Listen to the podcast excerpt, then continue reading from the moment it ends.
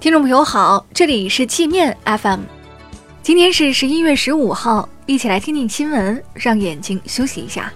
首先，我们来关注国内方面的消息。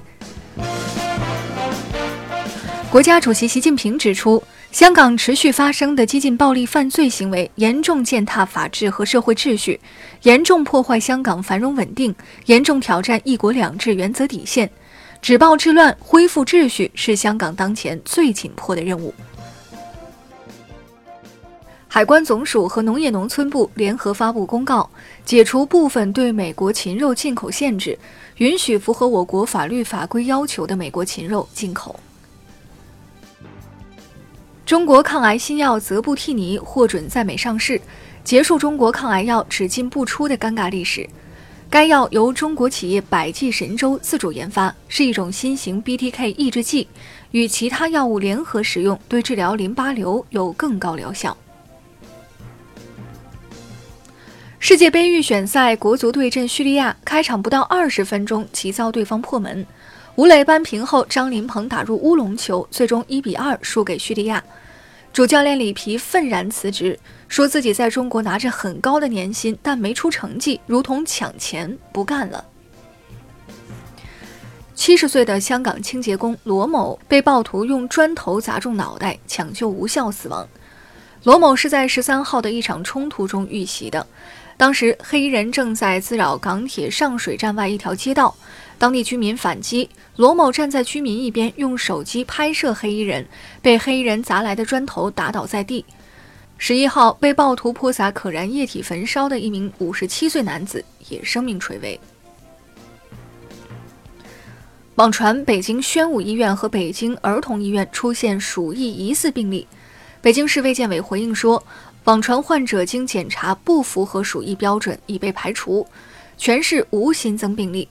据国家疾控中心通报，两名已确诊的内蒙患者已无传染他人风险。华为因在手机系统中将台湾地区名称统一改为中国台湾，遭台当局封杀。台湾电信部门强令岛内运营商停止销售 P 三十、P 三十 Pro 等三款手机。还威胁称，如果不改，将全台禁售华为手机。华为高级副总裁彭博透露，华为将在未来半年到九个月内决定是否启用手机鸿蒙系统。任正非不久前曾表示，华为与安卓的合作能否持续，取决于本月十九号美国政府的决定。被证监会立案调查的海康威视总经理胡杨忠和副董事长龚洪嘉被曝身家均超百亿。每日经济新闻报道说，龚洪嘉在过去几年间频繁减持公司股权，多达二十一次，累计套现一百四十六亿。联想宣布推出全球首款五 G 电脑，配备频率自适应天线，支持双制式全频段和双路闪充。但联想并未透露具体上市时间及价格，仅表示很快会与用户见面。广州、深圳计划开通时速六百公里磁悬浮列车，列车投入运营后，从广州白云机场到深圳宝安机场，预计只需要二十多分钟。安徽蚌埠火车站附近五间一楼商铺发生火灾，消防救出二十五人，其中五人不幸身亡。现场浓烟滚滚，疑似电器着火短路，持续发生闪爆。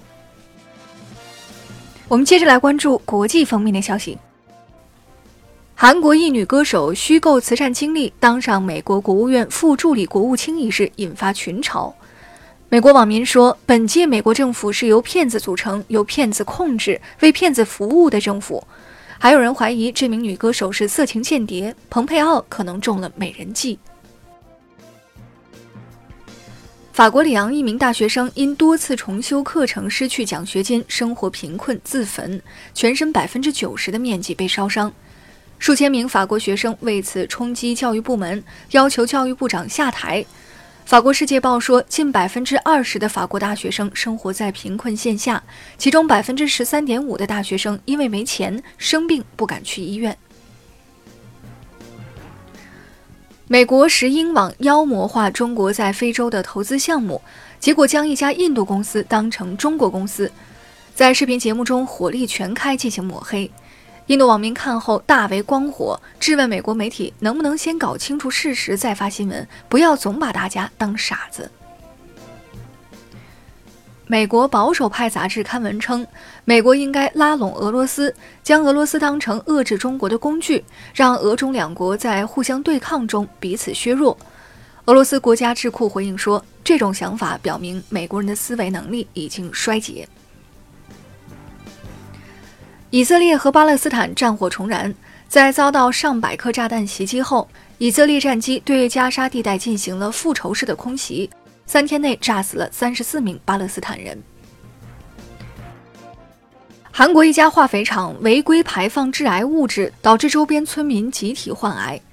居住在化肥厂附近的九十九名村民，二十二人患上癌症，其中十四人已经死亡。那好了，以上就是今天节目的全部内容了，感谢您的收听。